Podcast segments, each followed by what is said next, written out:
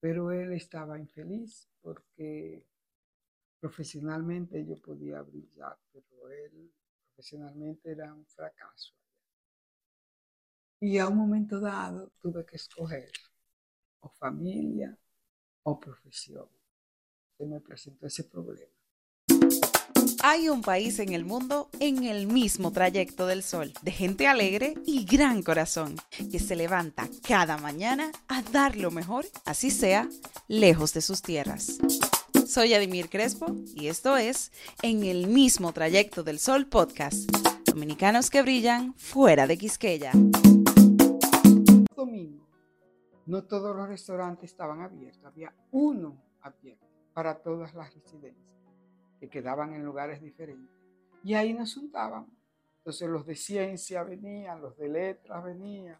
Y ahí conocí a mi marido que estudiaba matemáticas. Entonces, en, uno de esos domingos en que él no tenía eh, eh, comedor en su, disponible en su disponible zona, en su zona nos juntábamos y fue así. Háblanos entonces de ese clic con su marido. ¿Se llevan las leyes con las matemáticas? Eh, eso no fue necesario y quizás hasta fue mejor porque nunca discutimos asuntos de, estudio ni de trabajo. La vida se hace de otra manera.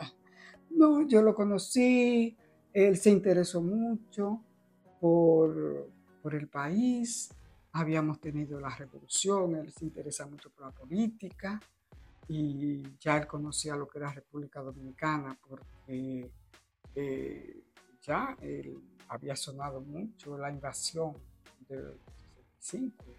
Él se interesó mucho en saber, conocerla, que le cuente historia, cómo fue, eh, más por la, esa parte política. Por otro lado, conocía ya a Juan Bosch también, porque ya conocía obras de, de por tanto, fue por ahí que comenzó la conversación. Y fue a través de él que usted llegó a Portugal. Fuimos, no, no, nos casamos allá. En el 68 nos conocimos, nos casamos en el 70. O sea que tenemos 53 años de casado. Qué bueno. Eh, pero por ahí fue que comenzó por interesarse por el país y yo a contarle y nos juntamos muchas veces, íbamos a un café a conversar y de ahí poco a poco la cosa fue variando hasta aquí. ¿Y cómo fue esa llegada de usted a Portugal? ¿Es muy distinto a Francia? ¿Qué, sí. ¿Qué tal la adaptación, el nuevo idioma? Eh, eh, para mí eh, fue más fácil Portugal que Francia. Porque Francia, muy bien, como yo digo, yo no me quejo de los franceses, pero porque tampoco uno tuvo gran contacto con los franceses. O sea, el contacto era con los extranjeros. Es muy difícil penetrar a la familia francesa. Conocimos dos familias. Eh, mientras que aquí, cuando yo llegué a Portugal, no encontré un país más próximo del mío.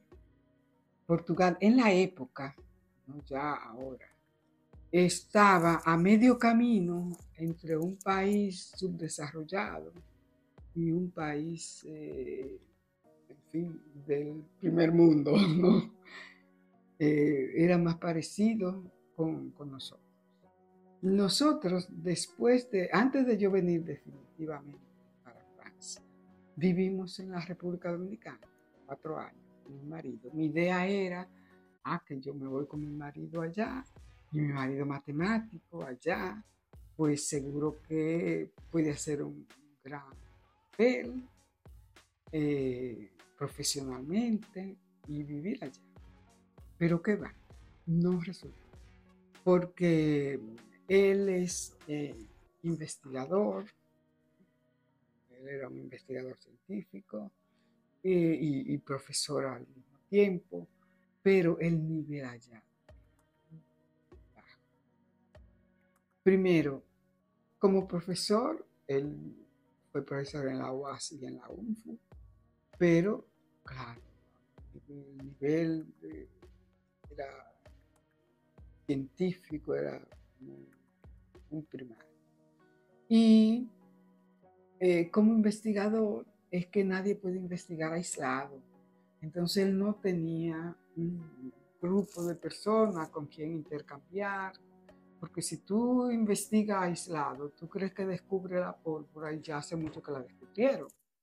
Entonces se necesita tener contactos con personas que también, estén, en, ese ámbito. Él en ese tiempo entonces se conectó mucho con en Brasil, Río de Janeiro, el INPA, un instituto matemático hay muy, muy importante a nivel internacional y él pasaba un tiempo en Río y otro tiempo en República Dominicana. Pero era infeliz. Y yo, que me preparé para hacer una carrera de éxito en mi país, y ya antes de irme yo pertenecía al bufete Ramos Mesina, uno de los bufetes importantes del país. Ya estudiante, había sido invitada para ir a formar parte del bufete Ramos Mesina. Llegué pensando que iba a hacer una carrera de brillo jurídico. Pero eh, también fui, de profesor en la UNFU y él en la base Pero él estaba infeliz porque profesionalmente yo podía brillar, pero él profesionalmente era un fracaso. Y a un momento dado tuve que escoger o familia o profesión. Que me presentó ese problema.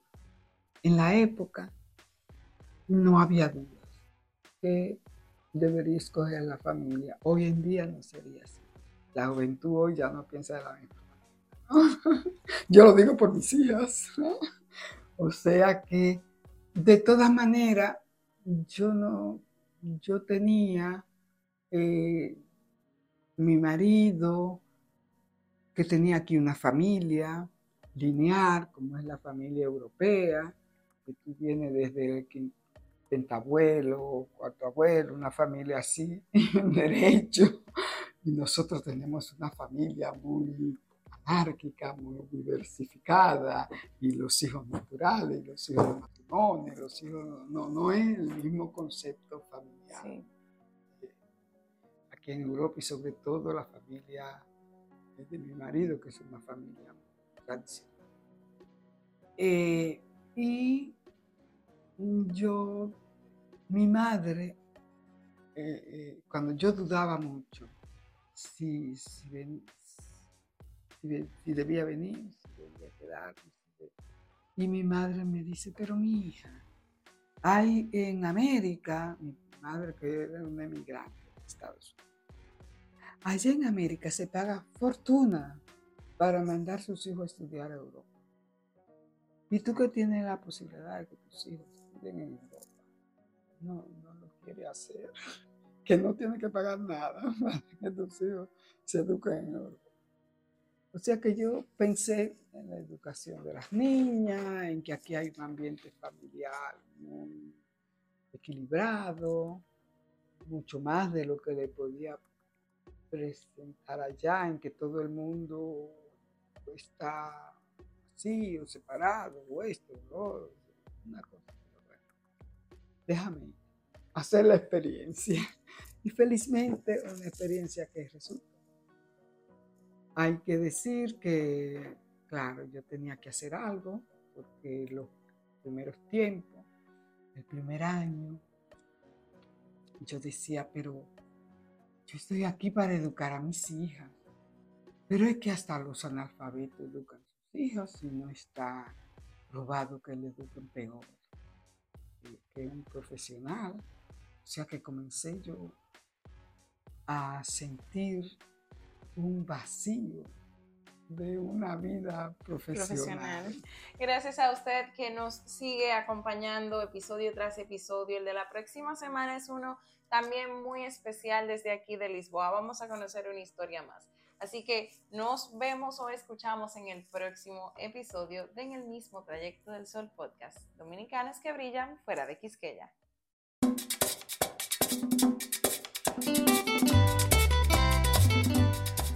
¿Quieres conocer más de estos dominicanos que brillan fuera de Quisqueya?